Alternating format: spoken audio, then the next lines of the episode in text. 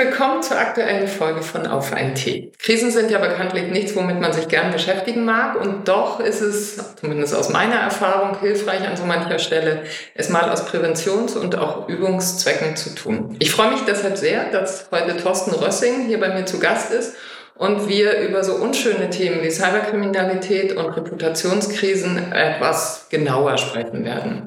Um mal ein paar Zahlen vorab zu nennen. Laut Bundeskriminalamt beliefen sich die Schäden durch Cyberkriminalität in Deutschland zuletzt auf rund 88 Millionen Euro. Der hochgerechnete Gesamtschaden durch Datendiebstahl oder Industriespionage in deutschen Unternehmen lag im letzten Jahr bei 223,5 Milliarden Euro. Das sind irrsinnig hohe Zahlen, wie ich finde. Und ähm, ich bin gespannt, was Thorsten mir zu den Themen erzählen wird. Thorsten ist seit vielen Jahren Krisenmanager und Unternehmensberater, Politikwissenschaft und internationales Wirtschaftsrecht studiert. Er führt mit seinem Kollegen Markus Ewald schon seit vielen Jahren eine renommierte Beratung mit Sitz in Leipzig für das Thema Krisensituationen. Er sagte mir bei einem unserer vielen Gespräche, dass ihr Geschäft sei, nicht Erwartungen zu erzeugen, sondern Enttäuschungen zu managen. War eine ganz andere Sicht auf das Thema Kommunikation und ich freue mich nun sehr auf das Gespräch mit ihm. Auf einen Tee mit Andrea Montua. Der Podcast für interne Kommunikation, Führungs- und Veränderungsthemen.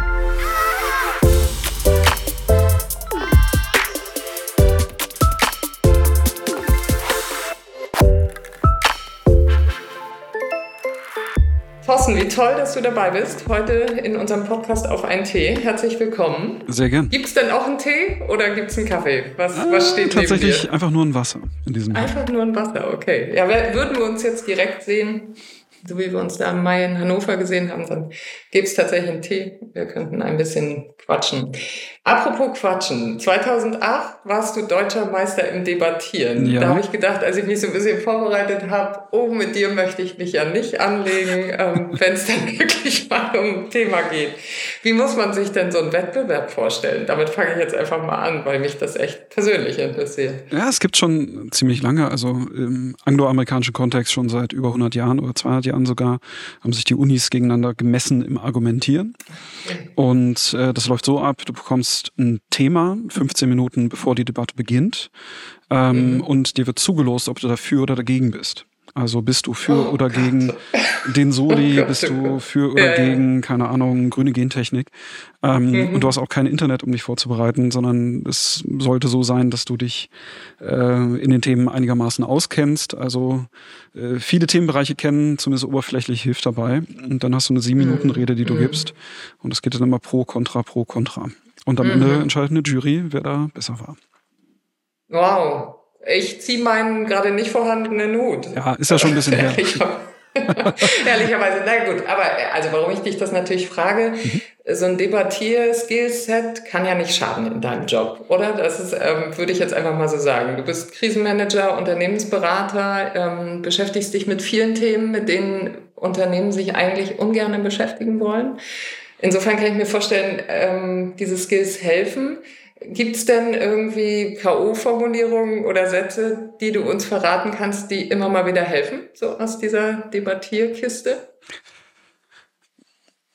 Formulierungen nicht, aber ich glaube eine Denkweise. Äh, nämlich einerseits mhm. ähm, die Gegenmeinung schon mit einplanen fest und einfach wissen, okay, was sind denn die Gegenargumente ein beispielsweise eines Investigativjournalisten oder einer einer NGO oder anderen Aktivisten, die vielleicht einen guten Kritikpunkt haben, vielleicht auch manchmal über das über das Ziel hinausschießen, aber Schießen. durchaus mhm. einfach einen wichtigen einen wichtigen Punkt vorbringen und den einfach mitzudenken und vielleicht auch mal aus deren Perspektive zu argumentieren, das hilft wahnsinnig äh, bei der Antizipation dessen, wie ein Krisenverlauf passieren kann, weil mhm. äh, jeder Spieler in, in einem solchen Krisenfall hat Interessen und ähm, mhm. die, die Interessen sind ja nicht irgendwie böse gemeint, sondern die entsprechen auf der Funktionalität ähm, äh, dessen, des Akteurs, der da drin ist.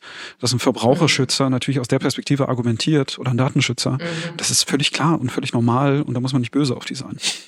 Also ja, das, das hilft einmal in die sehr, Schuhe des anderen gehen und überlegen. Ne? Genau, das hilft dabei, das mal rational mhm. zu überdenken und zu sagen, wie würde ich das jetzt ja. aus deren Perspektive Total. sehen. Ähm, das ist vielleicht etwas, was hilft. Und, und das Zweite ist sicherlich sich mit komplexen Themen in sehr kurzer Zeit befassen und mhm. verstehen mhm. und durchdringen, was sind denn so die, die Leitplanken, in dem sich das befindet, in, in mhm. welchem System äh, agiere ich hier in irgendeiner Art und Weise. Ähm, und das ist äh, in allen möglichen Krisenfällen so, sei es, es sind jetzt mhm. interne Untersuchungen beispielsweise, irgendwelche Compliance-Fälle, ähm, Whistleblower-Fälle, Vergleichbares ähm, oder irgendwelche Skandale, die nach außen getragen wurden. Mhm. Damit sind wir jetzt auch mitten im Thema sozusagen. Ihr seid ähm, als Beratung spezialisiert auf Reputationskrisen, so heißt das schöne Wort.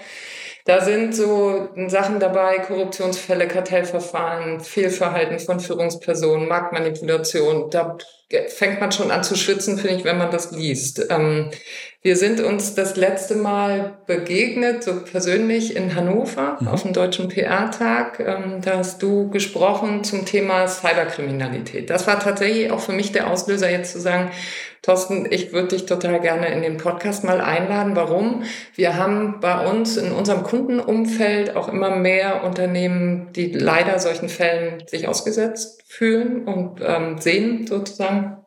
Das heißt, die sich plötzlich intern und extern mit diesem Thema beschäftigen müssen. Es ist ein brandaktuelles Thema. Ich war total erschreckt, auch da wieder jetzt ein bisschen Recherchearbeit. Allein in Deutschland gab es im letzten Jahr 146.363 Straftaten und das sind die gemeldeten in äh, dem Bereich. Genau, das ist das Hilfeld. So, äh, äh, Zahl steigend. Ähm, auch da finde ich, wird einem kurz mal warm ähm, und der wirtschaftliche Schaden ist ja enorm. Kannst du so ein bisschen aus eurem Alltag berichten? Ähm, entspricht das eurer Wahrnehmung? Wie guckt ihr da drauf? Gibt es da wirklich ähm, massive Steigerungen? Fällt es einfach nur mehr auf, weil mehr auch drüber geredet wird? Ne? Kommunikation ist ja an der Stelle auch ein Thema. Also erzähl doch mal, so wie sieht euer Alltag da aus in dem Segment? Also man kann vielleicht sagen, die Fälle haben sich verändert. Früher wurden mehr Privatkunden ähm, oder sagen wir, private Nutzer angegriffen, ähm, wurden, wenn dann ein einzelner Rechner irgendwie verschlüsselt war und ähnliches. Also Ransomware im Sinne von jemand versucht dich damit zu erpressen, dass er deine Daten verschlüsselt hat, das gibt es schon deutlich länger ähm, und war dadurch, dass private Rechner häufig nicht gut geschützt waren, ähm, eigentlich immer so, das waren die sozusagen anfangs mal das Hauptziel. Mittlerweile hat sich das schon seit einigen Jahren verändert, indem große IT-Systeme angegriffen werden über Lücken, die äh, teilweise noch nicht bekannt sind. Also man nennt das ja dann zum Beispiel Zero-Day-Exploits, also äh, Hintertüren in Programmen, die vielleicht nicht mal den IT-Security-Experten zu dem Zeitpunkt bekannt sind. Das heißt, ähm, zu glauben, da gibt es wirklich einen hundertprozentigen Schutz davor, ähm, auch wenn man eine ex exzellente IT-Sicherheit hat, ist tatsächlich eine Illusion. Wir hatten sogar mal einen Fall, mhm. ähm, wo ein, ein Patch für eine, für eine Sicherheitslücke eines Systems rauskam und am Tag, als der Patch rauskam, ähm, gab es dann die Erpressung durch die, durch die Angreifer. Äh, die haben dann einfach auch den roten Knopf gedrückt, haben verschlüsselt und haben dann ihre oh. eingebaute Backdoor, äh, Backdoor genutzt. Also ein gutes IT-System schützt zum Teil, ähm, aber eben nicht mhm. hundertprozentig. Ja, es steigert sich, es sind mehr. Fälle und die Methoden verändern sich. Früher war es so, mit früher meine ich vor drei Jahren, vor vier Jahren, ähm, war es so, dass ähm, verschlüsselt wurde, aber der Datenabfluss nicht unbedingt als Instrument benutzt wurde. Mittlerweile ist das anders. Ich versuche in zwei Ebenen zu erpressen. Einerseits lieber an, Angegriffene, ja, liebes Opfer, du kommst nicht mehr an deine Daten. Äh, das zweite ist, die, Angreifer sind mittlerweile genau sind länger im System, wissen genau, wonach sie gucken mhm. müssen und können dann zum Beispiel Personaldaten abziehen, äh, können beispielsweise E-Mail-Korrespondenzen abziehen, können diese E-Mail auch missbrauchen. Also das heißt, die wissen ja dann, wie sie das E-Mail-System nutzen können. Äh, bis hin dazu ist für die Kommunikatoren wichtig, wer sind denn eigentlich die Journalisten, mit denen das Unternehmen zusammenarbeitet. Ähm, und auch ja. äh, solche Fälle, wo es dann darum geht, wenn äh, sehr sensible Daten extrahiert werden, wie mhm äh, Millionen von Kundendaten beispielsweise oder ähm, äh, alles im Bereich Entwicklung. Ja, wenn ich Forschungsdaten habe, die besonders der Geheimhaltung ähm, unterzogen sind, dann können die halt auch abfließen. Und dann wird nicht gedroht mit, ihr kommt nicht auf euer System, mhm. sondern wird gedroht mhm. mit, wir verkaufen eure Daten. Wenn ihr nicht zahlt. Ähm, und die werden dann wiederum an andere Spieler, also an sozusagen Datenhändler oder ähnliche dann ähm, verkauft und äh, entsprechend dessen, was man da vorliegen hat, dann eben auch missbraucht. Mhm. Jetzt versuche ich das Ganze mal zu sortieren. Ähm, äh, ich arbeite in einem Unternehmen, das so angegriffen wurde oder wird. Mhm. Ähm, wie verhalte ich mich denn richtig? Also ja, so ein richtiges richtig gibt's wahrscheinlich nicht, aber ist der erste ähm, Griff zum Telefon, euch anzurufen, um äh, sozusagen in Schritt eins und zwei und drei nichts falsch zu machen? Ähm, und da bin ich jetzt nicht bei euch mehr Kunden sozusagen zu bescheren, sondern tatsächlich mal sinnvoll auf, auf so eine Situation zu gucken. Ähm, oder äh, rufe ich zuerst die Polizei an? Oder was mache ich denn zuerst? Also ne, Kommunikatorhirn arbeitet. Was, was tue ich? Also ähm, der erste Schritt sollte sein, ein ähm, Unternehmen zu beauftragen, was sich mit, äh, mit ähm, sogenannter Cyber First Response ähm, auseinandersetzt. Also die wissen, wie sie einen solchen, äh, solchen Angriff möglichst ähm, äh, abarbeiten können. Denn nicht immer ist jeder Angriff schon komplett durchgeführt. Das ist jetzt ein bisschen komplex, aber es gibt ah. sozusagen mhm. auch ähm, Angriffe, die laufen gerade. Und dann ist es vielleicht sinnvoll, erstmal zu beobachten oder die Täter in irgendeiner Art und Weise mhm. zu isolieren, ohne dass sie es mitbekommen. Ähm, wenn der, das Erpressungsschreiben schon als einzige Datei nur noch auf dem Server liegt, dann sind wir schon sehr weit. Aber dann das ist letztlich das, was, mhm. das, was äh, häufig dann passiert. Aber auch hier ist es wichtig, Leute zu beauftragen, die sich mit äh, Cyberkriminalität und IT-Sicherheit und IT-Forensik auskennen, weil es im Zweifel sogar sinnvoll ist zu wissen, wer sind die Angreifer überhaupt und wie agieren die in aller Regel. Äh, weil da gibt es große Unterschiede zwischen den einzelnen Gruppen. Das heißt, das wäre für mich äh, der, der, der erste Anruf, eine Absprache mit denen, die haben meistens auch gute Kontakte beispielsweise zu den LKAs vor Ort, je nachdem, welchem Bundesland man ist oder eben zu einer Spezialstaatsanwaltschaft. Ähm, und da die Behörden zu informieren, ist auf jeden Fall sinnvoll.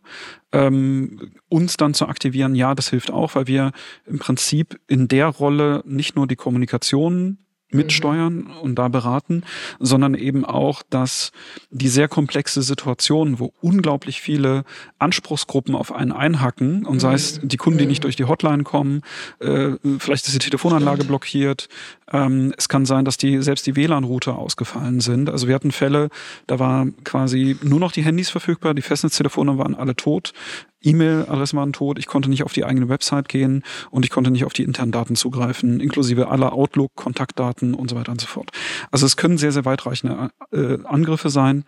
Und dann gilt es natürlich sehr, sehr schnell, zum Beispiel Erwartungen von Kunden und von Mitarbeitern, ähm, mhm. sehr, sehr schnell äh, sozusagen zu priorisieren und zu gucken, okay, wen müssen wir jetzt informieren? Können wir überhaupt informieren oder befinden wir uns noch mitten in einer Verhandlung mit Erpressern? Mhm. Ne? Und mhm. diese Abwägung schnell zu treffen, ähm, dafür können wir mit unserer Erfahrung natürlich ein bisschen helfen. Klar ist aber auch, dass die äh, Durchführung der Kommunikation im besten Falle dann immer durch die etablierten Leute passiert, durch das Management passiert, aber eben auch durch die Kommunikatorinnen, die das, ähm, die das steuern. Ja, also in der mhm. Durchführung empfehlen wir immer, eigene Leute zu nutzen, weil die einfach, einfach mhm. äh, sich besser mhm. auskennen im, im, im Unternehmen. Ja, und, und auch Vertrauen wir, im besten Fall. Total, ne? total. Mhm. Und, und das mhm. hilft immens weiter, mhm. äh, um das entsprechend zu machen. Aber meistens hat man einen Krisenstab zusammen aus unterschiedlichen, sag ich mal, Disziplinen. Äh, da sind mhm. Anwälte dabei, Opferberater, Strafrechtler, ähm, Datenschutzanwälte. Hier sind Fristen zu beachten. Ja, wir reden über 72 Stunden äh, nach einem solchen Vorfall, wo etwas gemeldet werden muss. Manchmal gibt es Dinge, die diese Frist verlängern. Ähm, und auch da kommt es drauf an, habe ich einen Datenschutzanwalt, der beispielsweise die Behörde gut kennt, weil auch die agieren teilweise politisch. Und äh, ihr habt da in Hamburg zum Beispiel so, so, eine Behörde, die ganz gerne sich auch mal vor eine Kamera stellt und ähm, mal äh, einen raushaut, sage ich mal, ganz, ganz banal gesagt, äh, be be bevor es ähm, ähm, bevor man vielleicht eine gemeinsame Öffentlichkeitsstrategie hat. Ähm, und da sollte man schon ein bisschen drauf aufpassen. Mhm. Du hast vorhin gesagt, ein wichtiger Punkt hinzugucken ist auf, wer sind die Angreifer überhaupt? Ich muss ehrlich gestehen, als ich dir zugehört habe im Mai ähm, bei deinem Vortrag, war ich total überrascht zu lernen, dass das eine eigene Sparte ist. Also wirklich ein, ein, eigener Bereich, ein eigener Wirtschaftsbereich, so formuliere ich es mal. Also dass da verschiedene, du hast es gerade Angreifergruppen genannt, ähm, die sich auch mehr oder weniger unangetastet lassen, wo mhm. es natürlich Konkurrenz untereinander gibt. Also wirklich eigentlich wie so ein, wie so ein Wirtschaftssystem. Also das, das hat mich irgendwie schwerst irritiert. Und ähm, kannst du da ein bisschen was zu sagen?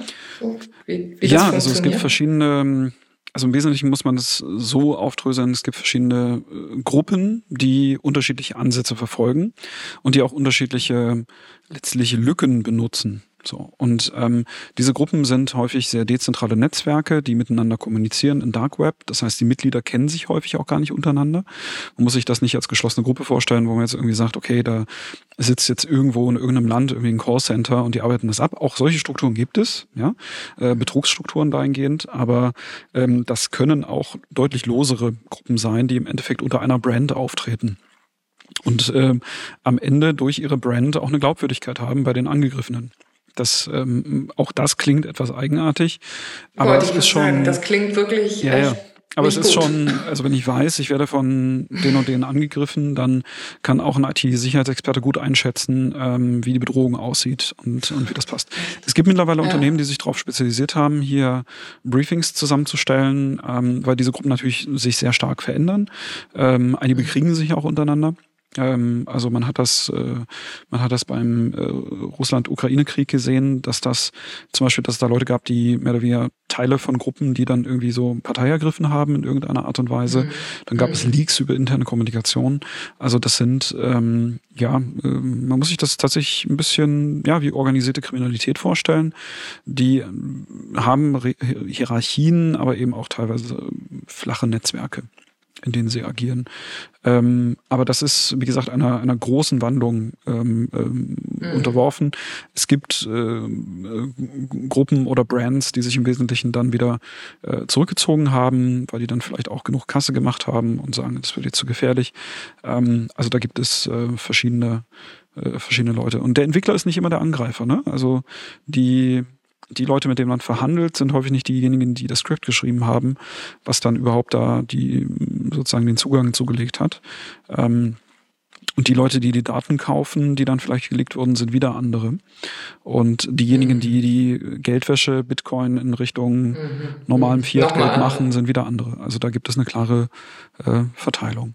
Ja, aber das ist wie gesagt für diese für diese speziellen Cyberfälle. Aber wie gesagt, auch was das angeht, wir kennen da gute Experten. Wir mhm. kennen es mittlerweile aus einigen Fällen, aber es ist mhm. immer wichtig, dass man weiß, okay, wer kennt sich in diesem Bereich aus? Wer kennt die Gruppen? Wer kann auch sozusagen den, den Angriffswinkel und die Seriosität dieses Angriffs mhm. auch, auch vernünftig einschätzen. Ähm, äh, das machen wir ja nicht, aber wir kennen Leute, die das können. Und das hilft dann auch hier bei einer Entscheidung. Das hilft total. Ja, alleine so eine, zwar scheinbare erstmal, aber eine, eine Art von Sicherheit zu haben, ne? dass man so ein bisschen einen roten Faden hat, wie man vorgeht. Auf jeden Fall. Ja. Das Thema Erwartungen Kunden und Mitarbeiter hast du auch vorhin genannt, dass es da unterschiedlichste Erwartungen gibt. Kannst du da ein bisschen was zu sagen? Was sind aus deiner Erfahrung die Erwartungen, die ja, vielleicht Führungskräfte, damit fangen wir mal an, und Mitarbeitende haben an die Organisation und was erwarten Kunden und wie kann ich als Unternehmen darauf reagieren? Im Wesentlichen geht es ja immer um, sag ich mal, mehrere Faktoren, aber ich will mal zwei rausgreifen. Das ist einmal ähm, ein Stück weit Transparenz und bin ich betroffen. Also mhm. Transparenz darüber, was ist passiert. Also eine Prozesskommunikation, wir haben gerade einen Angriff oder wir haben gerade ein IT-Problem oder wir werden gerade erpresst. Das sind natürlich sehr, sehr unterschiedliche Wahrnehmungsebenen, ähm, die aber alle eine Ransomware-Attacke zum Beispiel beschreiben. Ähm, mhm. Und die Frage ist, in welcher Kaskade kann ich in der aktuellen strategischen Lage denn überhaupt kommunizieren? Kann ich sagen, wir haben gerade einen IT-Ausfall, wir versuchen zu, äh, zu ermitteln, was es ist, oder wir wurden angegriffen und wir versuchen herauszufinden, was die Angreifer genau wollen und was, was sie, wie sie vorgegangen sind. Ähm, das sind einfach wichtige Abschichtungen. Die Erwartungen, die Führungskräfte und Mitarbeiter in der Regel haben, ist natürlich, wie sie wollen, erstens auf das System wieder zugreifen können. Sie wollen eben mhm. operativ tätig sein können. Und hierbei gibt es große Unterschiede zwischen beispielsweise wenn eine Produktionsstrecke ähm, nicht funktioniert oder ein, wenn ich jetzt in beispielsweise der Buchhaltung bin oder ich arbeite bei einer Versicherung, dann muss ich ja auch mit meinem IT-System Leistungen äh, sozusagen abrufen können. Ähm, mhm. Wenn ich das nicht kann, dann ist natürlich deren erstes Interesse, kann ich überhaupt wieder arbeiten? Und funktioniert das? Oder habe ich jetzt auf einmal als Führungskraft äh, ein 30-Menschen-Team sitzen, das vor seinem dunklen Rechner sitzt und sagt, ja, wir können jetzt eigentlich nichts machen. Ähm, das ist, ähm, und sobald das passiert, weiß ich ja schon, dass solche Informationen dann in irgendeiner Art und Weise das Unternehmen verlassen werden. Also wir brauchen uns nichts vormachen. Je größer das Unternehmen ist, desto transparenter ist zumindest, dass ein Vorfall passiert ist. Und schon dann läuft quasi die Zeit, weil ich weiß, natürlich wird dann irgendwann auch ein Journalist oder jemand anderes irgendwie darauf aufmerksam und könnte dann eventuell eine Anfrage starten. Während ich aber noch eher in einem Bereich bin, wo ich vielleicht nicht die Öffentlichkeit suche, weil ich noch mit den Erpressern verhandle. Denn auch die wollen ja wissen, ähm, äh, bekommen sie jetzt Geld, bekommen sie jetzt kein Geld, ähm, wie sieht das aus? Und diese Zeit will ich ja eigentlich gewinnen. Das heißt, da läuft, mhm. ne, läuft die Zeit gegen diese Erwartung. Und das andere ist Betroffenheit. Ähm, sind persönliche Daten vielleicht abhandengekommen? Sind die, werden die veröffentlicht? Werden meine Kontodaten irgendwo im Dark Web gehandelt? Mhm. Ähm, werden Kundendaten, vielleicht sind es Gesundheitsdaten, wenn ich ein Krankenhaus jetzt betrachte oder ähnliches, mhm. ähm, werden die vielleicht veröffentlicht, werde ich vielleicht mit diesen Daten erpresst. Weil auch das kann passieren mit Daten, die sozusagen darin geleakt sind, die sehr sensibel sind. Das heißt, hier sehr trennscharf zu sagen, was wissen wir, was wissen wir nicht und was können wir nicht ausschließen, ist ist einfach einfach immens wichtig. Und dementsprechend mhm. ist hier ein Timing teilweise ähm, wo immer wieder alle zwei Stunden unterschieden werden muss, was ist unser Informationsstand, was können wir an welche Anspruchsgruppe rausgeben an Info, ähm, ist wichtig. Und die Mittel mhm. der internen Kommunikation sind leider dann häufig auch eingeschränkt, wenn ich ein Newsletter nutze. Klar, ist ja nichts mehr da. Ist schwierig. Mhm. Wenn mein, mhm. ähm, keine Ahnung, was man, was man. Äh, Teams äh, oder Intranetsysteme. Intranetsysteme, ja. Wenn ich, wenn ich beispielsweise ja, ja. da irgendwelche ja, Apps nutze, die auf den eigenen Servern liegen, dann kann es sein, dass die, äh, dass sie davon betroffen sind. Wenn ich welche habe, die sind dann eher irgendwo anders in einem Cloud-System, habe ich vielleicht, habe ich vielleicht, ich kenne Yammer zum Beispiel. Wenn ich das im Cloud-System habe oder wenn ich das in der Microsoft Cloud hoste, ist das natürlich einfacher, als wenn ich das was ja viele Unternehmen aus Datenschutzgründen nicht haben. Nicht dürfen, was ja genau. an sich sich auch genau nicht dürfen, was ja an sich auch richtig ist, was dann aber einen natürlich einholt. Ne? Selbstverständlich. Und ich habe ja. Krisenfälle erlebt, wo es ganz simpel dann eine WhatsApp-Gruppe gab, ähm, weil ja, das, das der einzige Kommunikationskanal ja, oder war. Aushänge noch, in der ja, Produktion oder genau, so. Ne? Da geht der einzige Kommunikationskanal, der noch ging. Verstehe. Ja, ja. In der Medizin wird das Thema Vorsorge zum Glück immer relevanter, immer wichtiger, um dann nicht Nachsorge betreiben zu müssen nach Vorfällen. Bei dem Thema Cyberkriminalität, glaube ich, ist das auch von großer Relevanz. Ähm, jetzt ist ja irgendwie jeder Einzelne von uns Teil von so einem Unternehmensnetzwerk, ähm, ist jetzt vielleicht seit zwei Jahren auch im Homeoffice. Das heißt, geht vielleicht auch nicht ganz so sensibel mit den Daten um, vielleicht mit seinem Rechner, man weiß es nicht. Was empfehlt Ihr Unternehmen, die vorsorgen wollen? Die sagen, das würde ich mir gern ersparen, was ich da von anderen höre. Ähm, was können die tun? Hast du ein paar Tipps? Also aus IT-Sicherheitssicht gibt es da sicherlich verschiedene Maßnahmen, die man machen kann. Das ist das eine eben die, die technischen Lösungen, ähm, für die es sicherlich gute Anbieter gibt. Und das andere ist aber auch ähm, sozusagen eine, eine die Aufmerksamkeit darauf setzen, dass es eben sein kann, dass ich angegriffen werde. Und hat gesagt, eine geöffnete Excel-Tabelle kann dann schon der Eindringling sein. Das heißt, wenn beispielsweise ich kann, wenn das nicht per se blockiert ist auf den Systemen, durch ein Excel-Makro kann ich beispielsweise äh, schon ein Virus aufspielen, der genau das auslöst und der dann verschiedene im Hintergrund die ganze Zeit verschiedene ähm, äh, Maschinen sozusagen übernimmt und mit diesen mhm. Maschinen dann irgendwann mhm. nach und nach das System verschlüsselt. Das kann teilweise Wochen dauern, manchmal geht es innerhalb von Tagen und dann sozusagen mhm. mit einem Mal, man hat die ganze Zeit nichts mitbekommen, dann auf jeden Fall, dass das Ding sozusagen ähm, ähm, abschaltet oder beziehungsweise löscht oder dann äh, die Backups verschlüsselt und das Hauptsystem löscht. Ähm, mhm alle Mitarbeiter dafür zu sensibilisieren, dass das passieren kann. Äh, da gibt es beispielsweise Anbieter, die dann äh, Fake-E-Mails schreiben und sozusagen testen, die Awareness testen mhm. in Richtung Cybersicherheit. Da gibt es Anbieter, die das können mhm. und die auch regelmäßig versuchen, die Mitarbeiter sozusagen reinzulegen von außen äh, durch alle möglichen Tests, die von außen kommen. Wie klug. Ja, ja, und das gucken, hilft wie, aber. Wie man selber reagieren würde. Also ich, Gen ja. Genau, weil, die, weil, die, mhm. weil die technischen Angriffe zu sagen, mhm. ich, ich äh, habe jetzt hier irgendwie eine, eine sozusagen eine Serverarmee, die versucht irgendwie brute force meinen Server zu knacken, das kann mittlerweile IT-Sicherheit sehr gut.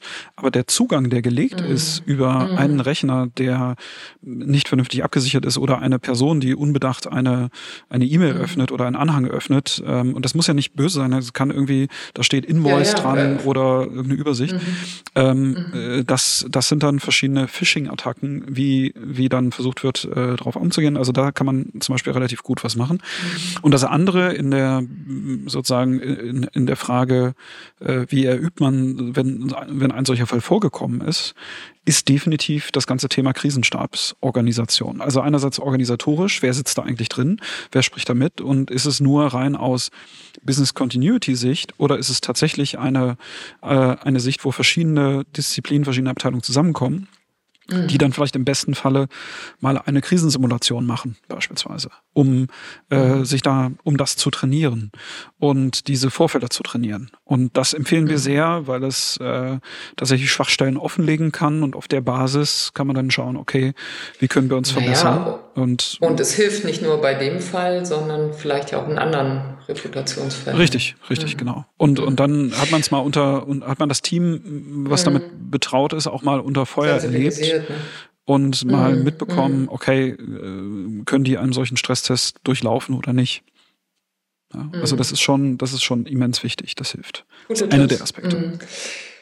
Wenn jetzt ein Cyberangriff erfolgreich gewesen ist, erfolgreich aus Sicht der Angreifer leider, ähm, dann entsteht ja nicht nur auf der einen Seite recht großer wirtschaftlicher Schaden, sondern im Normalfall leidet ja auch die Reputation. Hatten wir mhm. gerade schon nach innen, äh, auch nach außen. Das heißt, es sind ja irgendwie so zwei offene Flanken, die dann wieder geschlossen werden ähm, müssen. Wenn wir jetzt mal auf das Thema Reputation switchen, was sind da deine Tipps? Wie geht man da am besten damit um? So, also Du hast vorhin von Transparenz gesprochen, ne, direkt offen auch in den Austausch zu gehen. Aber wie, wie verhindert man, dass äh, vielleicht auf der anderen Seite dann durch die Transparenz auch diese Reputationskrise nochmal ihren Lauf nimmt? Mhm.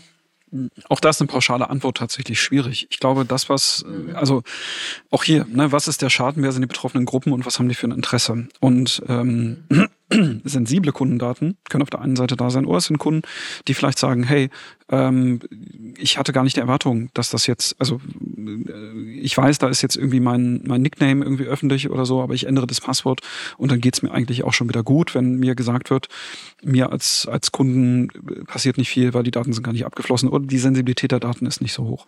Ne? Also je nach Dienst oder je nachdem, äh, wer da wie betroffen ist, ist das natürlich eine ganz, ganz andere Anspannung ähm, und auch reputationsentscheidend. Mhm. Wenn dann aber sehr, als sehr sensibel wahrgenommene Daten, wie beispielsweise Gesundheitsdaten, abgeflossen sind, die dann eben auch individuell sehr tief in ähm, sozusagen die Intimsphäre eingreifen, dann ist das natürlich eine ganz, ganz, ganz andere Thematik, äh, die, die hier beachtet werden muss. Also das sind, deswegen kann es nicht pauschal beantwortet werden, weil es wirklich an der Datenqualität hängt und wie das auch, wie mhm. der Schutz dieser Daten wahrgenommen wird. Das, was die, was die Reputation bei dem auf der Metaebene angeht, ist die Frage, habe ich nachvollziehbar und verantwortlich gehandelt? Das ist sehr wichtig. Oder habe ich das Ding einfach ignoriert? Ja? Ähm, und, und, und das ist etwas, oder, oder habe ich irgendwie gesagt, ich lasse mich generell nicht erpressen, also zahle ich nicht und dann ist mir egal, was mit den Daten passiert. Also diese, diesen Zielkonflikt habe ich einfach. Und mit mhm. dem muss ich umgehen. Total. Das heißt, welche Erwartungen haben Leute auch an das Krisenmanagement selbst? Also ist das nachvollziehbar und gut gelaufen? Und auch da gibt's unterschiedliche Ansätze. Die IT-Security-Community vom CCC oder in Golem oder Heise-Artikel sagt vielleicht, hey, ihr habt sowas wie Responsible Disclosure, das heißt, ihr müsst uns erklären, wie der Angreifer reingekommen ist, denn wir wollen alle als System lernen dabei. Ja. Ne? Mhm. Ähm, gleichzeitig will man vielleicht aber nicht exposen, wie es passiert ist, weil das eben auch Sicherheitslücken darstellen können, die vielleicht peinlich sind. Ähm, ja, und diese, äh, die, diese, diese Abwägung muss dann getroffen werden. Und ich muss einfach mal schauen, äh, inwieweit zahlen diese relevanten Stakeholdergruppen mhm. einfach auf diese Reputation ein. Die ist nicht pauschal zu sehen, sondern ich muss gucken, okay, ist mir diese Stakeholdergruppe gerade wichtig? Ist die gerade prioritär? Oder sind vielleicht meine Investoren, die andere Erwartungen an mich haben, oder ähm, meine Mitarbeiter vielleicht nicht relevanter? Mhm. Apropos Zielgruppen, ähm, welche Rolle spielt denn deiner Erfahrung nach das oberste Management, gerade in solchen Fällen, wo es dann vielleicht auch um eine Reputationskrise, Reputationsschaden geht? Äh, unsere Erfahrung ist, dass man ja gerade so äh, in der strategischen Entwicklung von interner Kommunikation überhaupt erstmal so ein Führungsteam zu einem Führungsteam machen muss, mhm. so, also zu einem gemeinschaftlichen. Ähm, das stelle ich mir jetzt unter dem Zeitdruck oder überhaupt auch unter dem Druck, in dem ihr da agieren müsst, nochmal erschwert vor, weil es natürlich, also weil es schneller gehen müsste eigentlich und äh, weil ihr auch gar nicht so genau analysieren könnt, was ihr vorfindet. Kannst du da ein bisschen aus der Praxis erzählen, berichten? Also eins, was man, glaube ich, festhalten kann, dass eine Krise immer dazu führt, mh, hm, wie soll ich sagen, ich, ich erkläre das meinen Mitarbeitern immer so, eine Krise führt dazu, dass sämtliche Charaktereigenschaften einer Person wie äh, bei, so einem, bei, bei so einem Kontrast, Kontrastregler nach oben gezogen werden. Also Eigenschaften, die ich in mir mhm. trage, kommen extremer raus. Ja, jemand, der auf gut Deutsch gesagt immer mhm. so ein äh, Darsteller war, der wird es noch mehr. Wenn jemand eher ein bisschen ruhigerer Typ ist, eher zurückgezogen ist, der wird es dann teilweise noch mehr. Das heißt, immer ist, wenn, wenn, wenn so etwas äh, auf Individuen trifft, finde ich, dass die Amplitude der Charaktereigenschaften eigentlich mehr ausschlägt. Und das führt auch dazu, mhm. dass es nicht einfacher wird, in einem Führungsteam miteinander zu reden, ähm, weil natürlich dann auch politische Interessen, Eigeninteressen eine Rolle spielen. Leute gucken sich an, sagen, hey, haben wir nicht genug vorgesorgt, wer das hier eigentlich entschieden und so weiter. Also da sind auch viele mhm. unausgesprochene Vorwürfe im Raum äh, die, die, die da eine Rolle spielen. Also das erstmal vorweggeschickt. Unser Umgang damit ist immer, wir müssen relativ schnell herausfinden, was ist hier unsere Rolle sind wir rein auf der Beraterebene und geben Hinweise, die dann befolgt werden oder nicht? Oder gehen wir tatsächlich so weit, dass wir sagen, wir übernehmen interimsmäßig hier den Krisenstab und fertigen Entscheidungsvorlagen für die Führungsebene, um eben das Lagebild objektiv, soweit wir alles vorliegen haben, aus unterschiedlichen Ecken, sei es Medienmonitoring, internen Informationen, Hotline-Anrufe ähm, oder eben auch die, was weiß die IT-Forensik, das in einem Lagebild zusammenzufassen und dann zu einer Entscheidung zu bringen und zu sagen, ihr habt jetzt Option eins, zwei oder drei äh, mit folgenden Implikationen, dann kann das auch unsere Rolle sein, dass wir diese Entscheidungsvorlagen mit allen möglichen Informationen zusammenführen und dann in die Entscheidungsrunde gehen und sagen, das wäre unser Take, bis hin dazu, dass mhm. wir auch in einzelnen Krisenfällen auch sehr stark ins Operative eingreifen müssen, weil vielleicht wenig Erfahrung mit solchen Fällen da ist. Ja. Äh, bis hin zu einer Sprecherfunktion im absoluten Notfall, das machen wir ungern, aber ähm, es gibt Unternehmen, die haben keine gute Unternehmen oder keine mhm. vorhandene mhm. Unternehmenskommunikation. Ähm, und da müssen wir dann, äh, also gerade bei B2B-Unternehmen ist es vielleicht nicht immer da. Ähm, ja. Und da ist es dann ja. eben auch wichtig, jemanden zu haben, der äh, in der Lage ist, äh, in eine Kamera zu sprechen. Ähm, mhm. Also das, das sind, das sind sozusagen, das ist die, die wichtigste Thematik, Rollenklärung. Wie tief mhm. greifen wir in diese Entscheidungsvorschläge ein? Sind wir rein nur auf der Seitenlinie und geben strategische Hinweise oder führen wir den Krisenstab äh, zu entscheiden? Was ist denn, was ist denn deine Erfahrung? Welche Rolle kommt überhaupt den, den, dem Management in solchen Situationen zu? Also äh, wahrscheinlich eine sehr große, oder? Also da wird ja schon Absolut. von Seiten der Mitarbeitenden, aber auch von außen wird ja drauf geguckt, wie reagieren die, was machen die, oder? Ja, da wird Führungsstärke im Sinne von, wir führen euch hier durch den Sturm. Ähm, mhm. Das wird erwartet. Also eine gewisse, auf gar keinen Fall Panik. das ist, mhm. äh, das ist äh, extrem schwierig. Ähm, also da helfen Führungspersönlichkeiten, die eine gewisse Routine aufweisen, die auch vielleicht ähm, schon lange dabei sind, etabliert sind, ähm, äh, die sind hier dann oft Gold wert, weil die dann sozusagen mhm. ihrerseits einfach nur durch ihre Präsenz wirken können. Ähm, da hat jeder seine, seine Eigenschaften, auch, auch vielleicht etwas jüngeren Kolleginnen und Kollegen, die in der Führungsposition vielleicht noch nicht so lange sind, auch das kann helfen zu sagen, hey, wir gehen da jetzt voran oder wir nehmen das als Anlass, um jetzt hier vielleicht transparenter oder offener oder inkludierender zu kommunizieren. Also auch das, ähm, das kann passieren, aber gerade in diesen Fällen, wo man angegriffen wird, ist es natürlich sehr wichtig. In den Fällen, wo das Management mhm. selbst verwickelt ist, auch das gibt es ja. Also jetzt, wenn wir mal von den Cyberattacken rausgehen, sondern wenn wir eher in Richtung Compliance-Fälle oder wenn wir in Richtung mhm. äh, sexuelle Übergriffe und ähnliches gehen ähm, oder mhm. ignorierte Whistleblower oder Vergleichbares, ähm, da äh, wird gerade der Führungsstruktur natürlich eine andere Rolle zugeschrieben per se. Und da muss man schauen, wer ist da noch der richtige oder die richtige Sprecherin, ähm, um für das Board dann nach nach innen zu kommunizieren. Weil vielleicht ist die Glaubwürdigkeit schon massiv angegriffen, indem die Person mhm. angegriffen wurde. Mhm. Auch das gibt es. Mhm. Super spannendes Thema. Ich äh, könnte mich noch ganz lange mit dir unterhalten. Jetzt ist aber, ich gucke gerade auf die Uhr und kriege einen Schreck. Deswegen ähm, versuche ich jetzt mal irgendwie die Kurve so ein bisschen äh, Richtung Ende zu bekommen. Ähm, mhm. Ich würde gerne einmal switchen von dem, wie ihr Unternehmen beratet, hin zu deinem persönlichen sozusagen, wenn man sich den ganzen Tag mit solchen Sachen beschäftigt. Also ja, ich höre dir jetzt eine halbe Stunde zu und denke schon so, oh Gott, oh Gott. Irgendwie, da fängt man ja ähm, bei sich anzugucken und in der Organisation aufzugucken. Wie gehst du mit deinen eigenen Daten um? Also mit persönlichen Daten, mit bist du super vorsichtig oder ähm, äh, ja, versuchst du auch mal schon gerade sein zu lassen? Also wie, weißt du, wie, was macht das mit einer eigenen Persönlichkeit? Wie gehst du mit solchen Dingen um? Also ich sag mal so, hier, ich habe hier viel gelernt äh, dadurch und gerade auch im Unternehmen haben wir, dadurch, dass wir sehr sensible Daten haben, achten wir da schon sehr drauf, dass beispielsweise die Laptops alle verschlüsselt sind, dass wir die ähm, sozusagen durch eine Positivliste, also bei uns kann kein, kein Gerät ins System was von außen kommt, äh, sondern die sind sozusagen äh, alle, der Server kennt sämtliche Systeme, die sich bei ihm einschalten, zum Beispiel. Ne? Ich kann keine, keine externen Telefone zum Beispiel irgendwie mit einloggen hier. Ich habe ein separates WLAN. Verschiedenste Themen, die man, die man da macht. Früher war es häufig so, dass es alles sehr äh, wie soll ich sagen, alles, alles sehr aufwendig war, wenn man sich das sicher haben wollte. Mhm. Heute gibt es relativ einfache Systeme, die schon eine große Schippe mehr Sicherheit reinbringen. Und sowas Simples wie eine Zwei-Faktor-Authentifizierung, die vielleicht nervt, mhm. durch eine SMS oder durch eine, durch eine App auf dem Handy oder sowas, ähm, die Zwei-Faktor-Authentifizierung hilft schon massiv. Mhm. Und das nutze ich selbst auch, das nutze ich privat und das nutze ich auch ähm, im beruflichen Kontext äh, und ist mittlerweile Routine. Ähm, mhm. Aber ich weiß halt, wie viel mehr das schon bringt. Ja.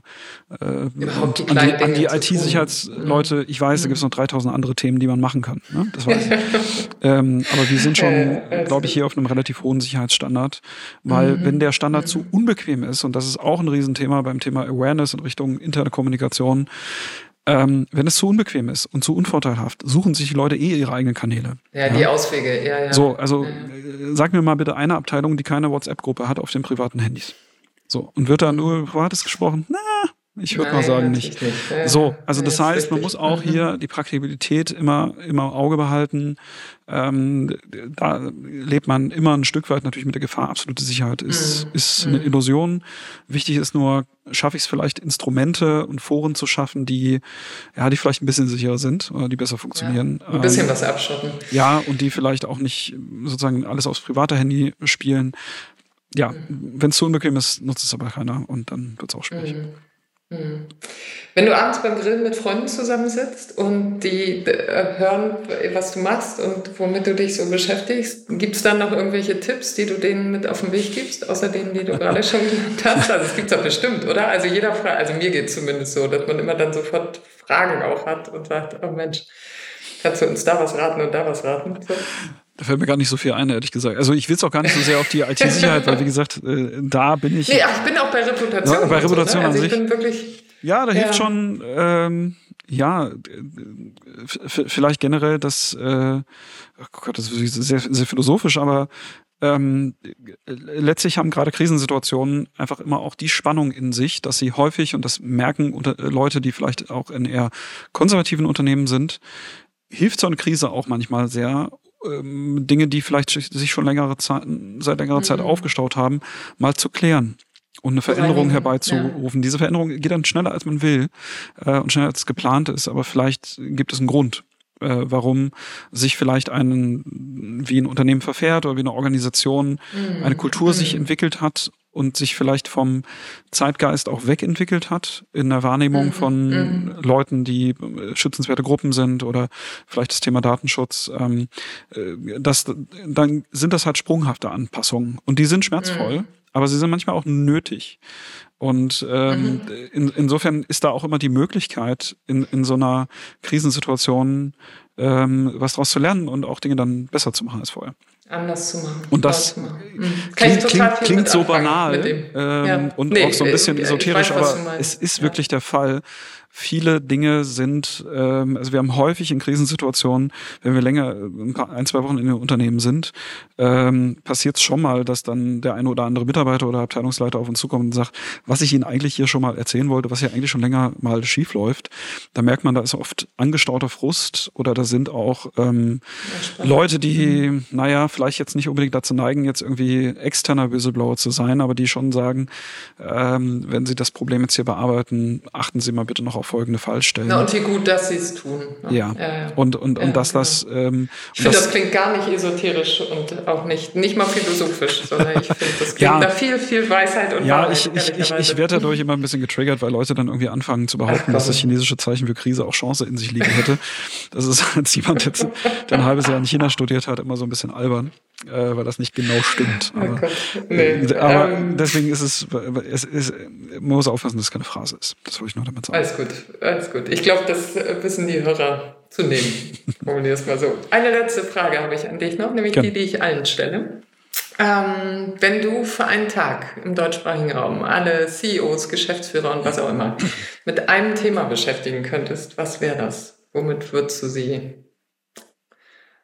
vor ein Flipchart oder an ihren Rechner oder wo auch immer hinsetzen? Ich glaube, ich würde die tatsächlich in eine Krisensimulation stecken, damit sie das erfahren. Hm. Damit sie wissen, oh, wie es ist, in der Krise zu sein. Ähm, mhm. und, und das wirklich mal erspüren, um das hautnah mitzubekommen. Ich will sie nicht in die Krise werfen, das nicht, aber tatsächlich das mal hautnah zu erleben, zu wissen, was alles schiefgehen kann, mhm. ähm, um auf der Basis auch einfach einen anderen Blick drauf zu haben. Ich glaube, das hilft immens weiter. Vielen, vielen Dank für die vielen Einblicke.